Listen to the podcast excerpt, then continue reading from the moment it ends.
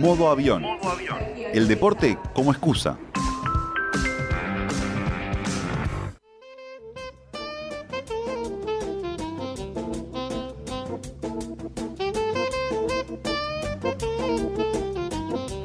Felipe Fernández, sonó tu cortina que te da Presente. paso para que empieces a hablar de Egipto.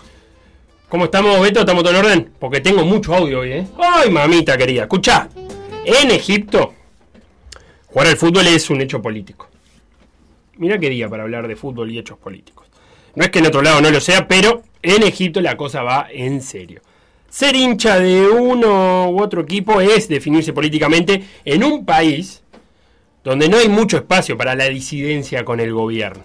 Y en Egipto, este viernes, se va a dar un hecho sin antecedentes ninguno, sin antecedentes ninguno. Y eso es mucho decir en un país que tiene una historia nacional que empieza por el 3000 a.C. 5000 años de historia. Estoy rápido para las cuentas. Y por primera vez, este viernes, los dos equipos más importantes de Egipto se enfrentan en la final de la Champions africana.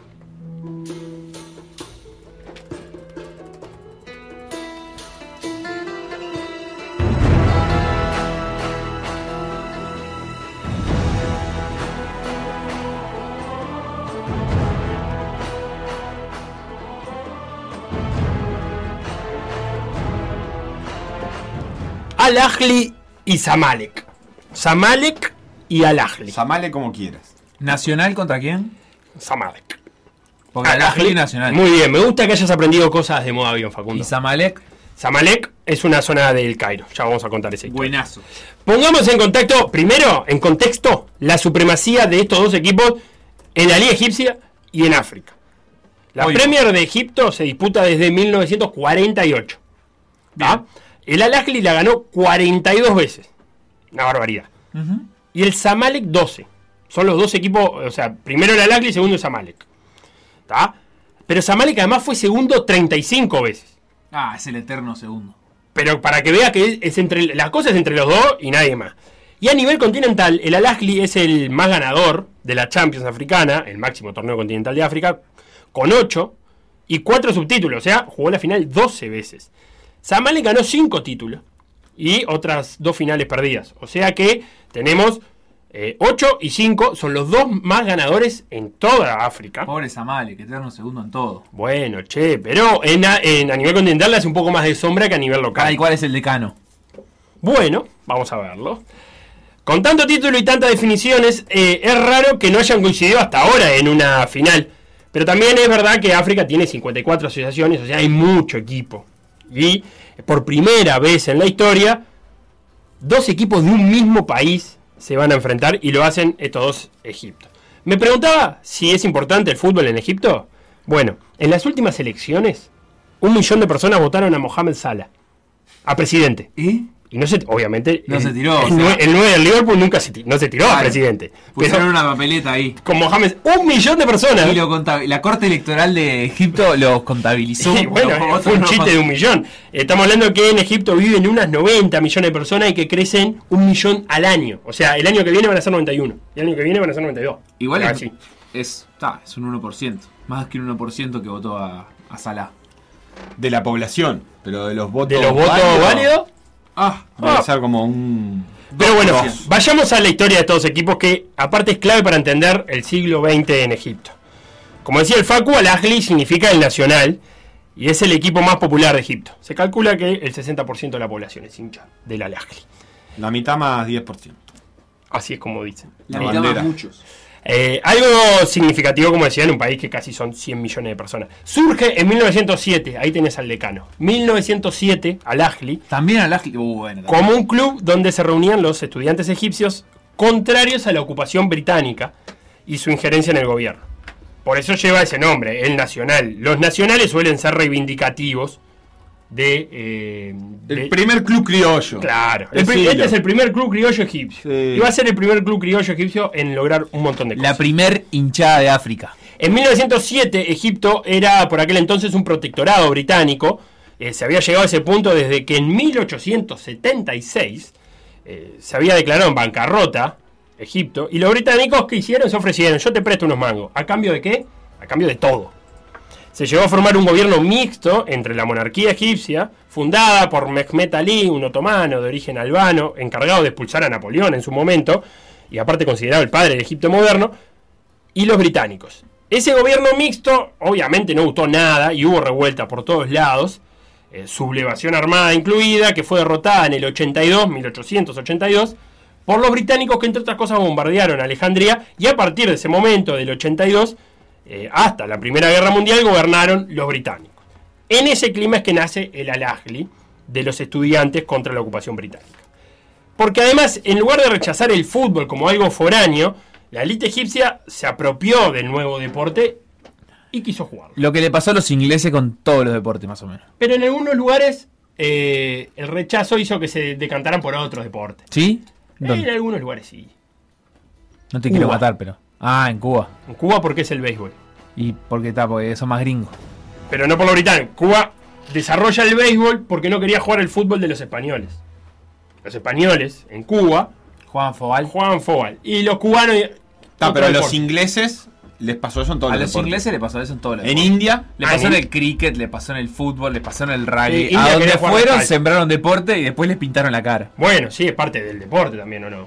Que te pinten la cara. Sí, El la verdad es que tam- también es campeón del mundo en todos esos deportes. Que se apropie, ¿O no? quiero decir. Es- Habría que chequearlo, sí, pero ¿no? digo, en rugby seguro y en fútbol seguro. Y en cricket también. Y en cricket al- Sí, sí. asumo yo que en también. algún momento tiene que ganar. Eh, no Yo sé creo que cricket en- debe ser el de la hegemonía más grande a, a lo largo de la historia. ¿Sí? ¿Sí? Con Y- India y Pakistán y Sri Lanka. Pero no digo al día de hoy, digo a lo largo de la historia. Vos decís que eh, el- la En Copa el del Rugby les tiene costó una, un montón. Una, una narcocopa, como diría Sergio. No, no, una ¿Sabés, copa sabés robada. cuántos tiene. mundiales de cricket ganó Inglaterra? Uno. Uno solo. Claro, papá. Y fue recién en el 2019. Ah, pero Hay que contar esa historia. pará, porque se juegan desde los 70. Antes no había mundiales. Y bueno, o sea, eh, eh, pero es como. Antes no había y en gente el rugby se juega desde el 83, creo. No me estás contando la Copa Lipton. Bueno, hoy por ¿Para qué estamos hablando, Felipe, de otra cosa? Hoy por suerte Ahora tenemos un modo avión corto. Cuando, jugabas la Copa Lipton, ¿no? Que Por suerte el modo avión de hoy es cortito. Cuatro años después de la Lajli se funda el segundo club, fundado por parte de la élite europea no británica en el Cairo. Fue impulsado por un belga, George Marsbach, abogado, consejero del sultán del momento, que en una fiesta de Navidad celebrada por el- la Cairo Electric Railways, en la zona de islas del Cairo, del río Nilo, el Cairo atravesado por el Nilo, por la duda, pensó, qué buen lugar este de las islas para armar un club de deportes. Por aquel entonces el principal club del, del Cairo era el Gezira Sport Club, que admitía solo miembros británicos, la historia de siempre. Eh, británicos fundando clubes donde solo ellos podían jugar a algo. Así que Marsbach quiso armar un club donde pudieran ir egipcios y extranjeros de cualquier país. Primero ese club de fútbol y social se llamó Al-Qasr al-Nil, que no quiere decir otra cosa que Palacio del Nilo. Y la primera junta de directivos es significativa de este espíritu que le quiso proponer el belga.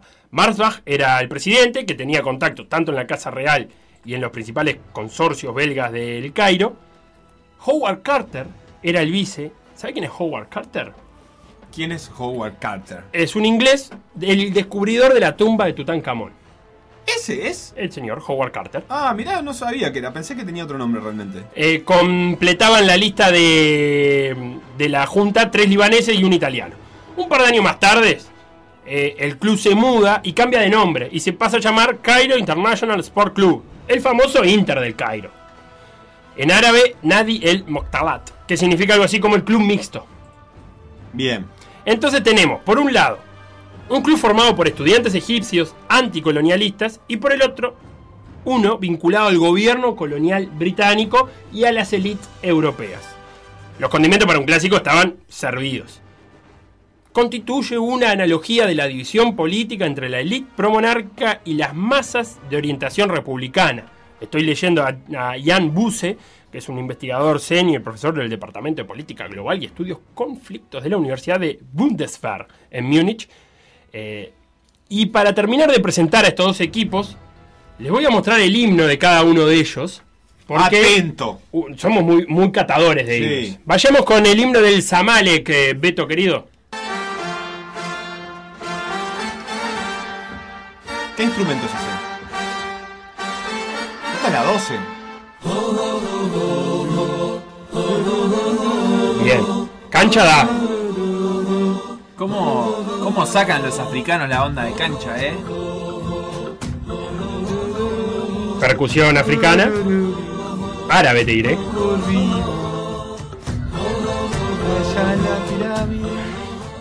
Te corrimos hasta dentro de la pirámide. Sí. Ahí, ahí. Bravo Una bandera. Mucho pasadizo. Sí. Aparte no se puede correr mucho. No, no. Este es el Zamalek y vayamos al himno de El Alajli.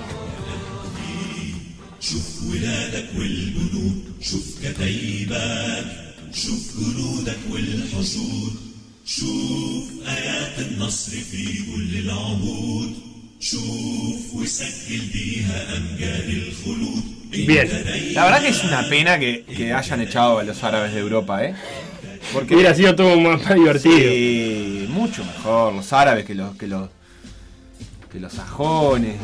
Una porquería. Qué fuerte eso que No, En mil- esto es una belleza. Sí, esto está muy lindo. En 1917 se empieza a hablar de hacer un campeonato entre los clubes.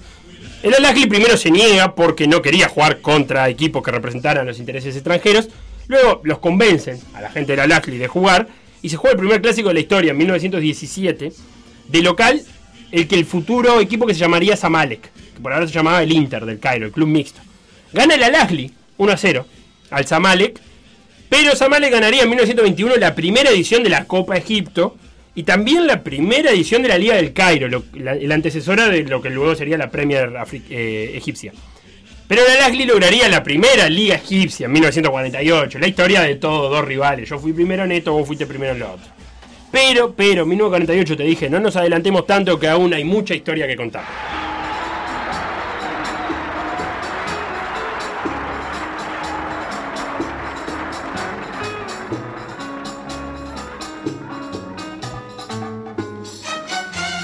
Esa primera Copa Egipto que te acabo de nombrar fue en 1921. Bueno, en 1922 Egipto declara la independencia. Nombran rey a Fuad primero y crean la figura de un primer ministro. Zamalek pasaría a ser el cuadro de la elite egipcia, expulsaría a sus miembros extranjeros y se formaría una junta directiva solo con locales. Bueno, ahí le copia un poquito entonces. Se vuelve, digo, se vuelve más nacionalista. Totalmente. Menos británico. Totalmente. En 1940, el Zamalek volvió a ganar la Copa Egipto, pero no fue una final más la del 40, fue la final. En la que no solo golearon al Al-Ahly 6 a 0, sino que además lo hicieron ante ojos del rey Farouk I, que era el hijo de Fuad. Y en su honor, porque Farouk estuvo ahí, ganaron 6 a 0 al rival, dijeron, bueno, ¿sabes qué vamos a hacer? Vamos a cambiarnos y nos vamos a poner como el rey. Y se llamarían Farouk. ¿Está? Bueno, dale. Sí, sí. Es tu cuadro, poné el nombre que quieras. Así que a partir de 1940 se pasó a llamar Farouk.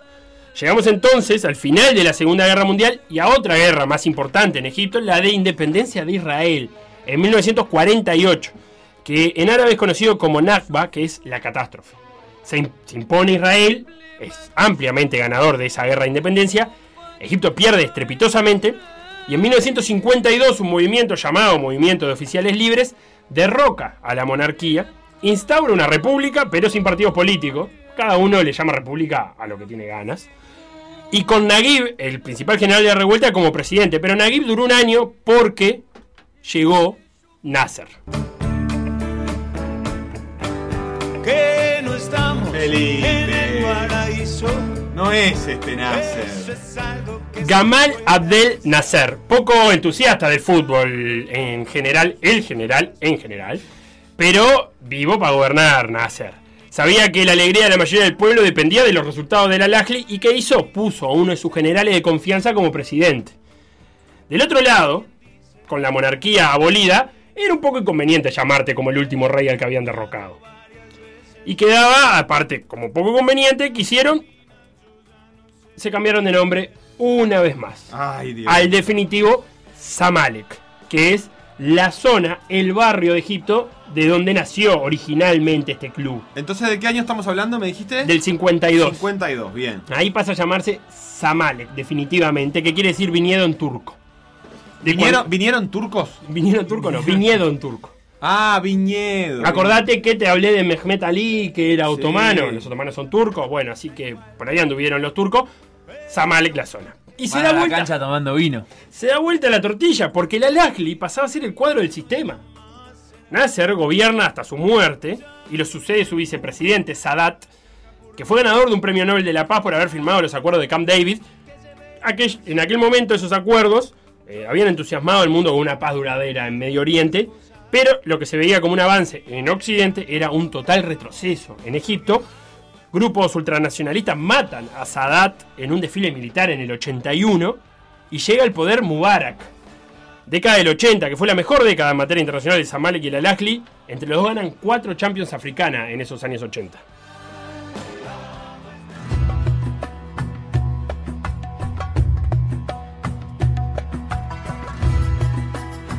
Durante la presidencia de Hosni Mubarak, Egipto fue una dictadura que no permitió el disenso y oprimió de manera constante a las fuerzas de oposición.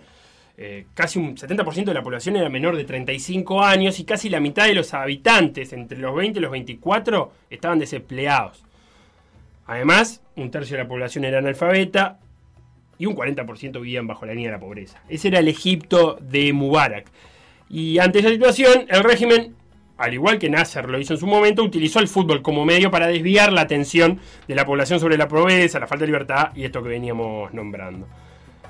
Pero a su vez, los estadios eran los únicos sitios donde los egipcios podían reunirse en torno a un fin común y manifestar cierto espíritu. También una historia conocida en otros estadios de otras partes del mundo.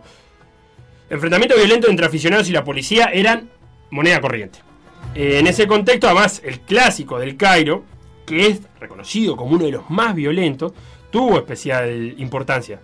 Ante la falta de competencia política, como decíamos al principio, ser simpatizante del Al-Ahly o del Zamalek era decir algo. Recordemos, en aquel momento el Al-Ahly, el cuadro del sistema. Claro, y estaba muy asociado a eso el, el cuadro. Entonces, si vos eras hincha de ese club, eh, medio que tirabas para ese lado. Y era el lugar donde lo podías manifestar de alguna manera.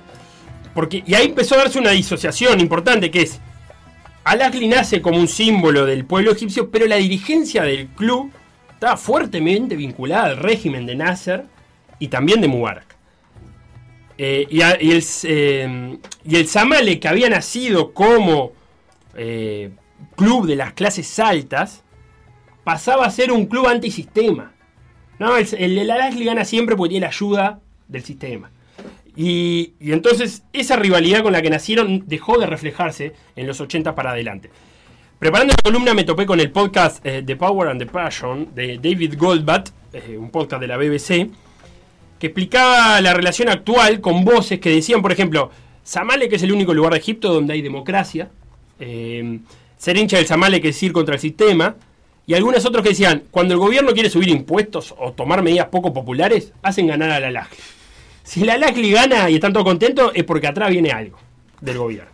A Mubarak, dijimos 81, ¿no? Sí. Lo echa la primavera árabe en 2011. La primavera árabe en Egipto tuvo forma de manifestación en la plaza.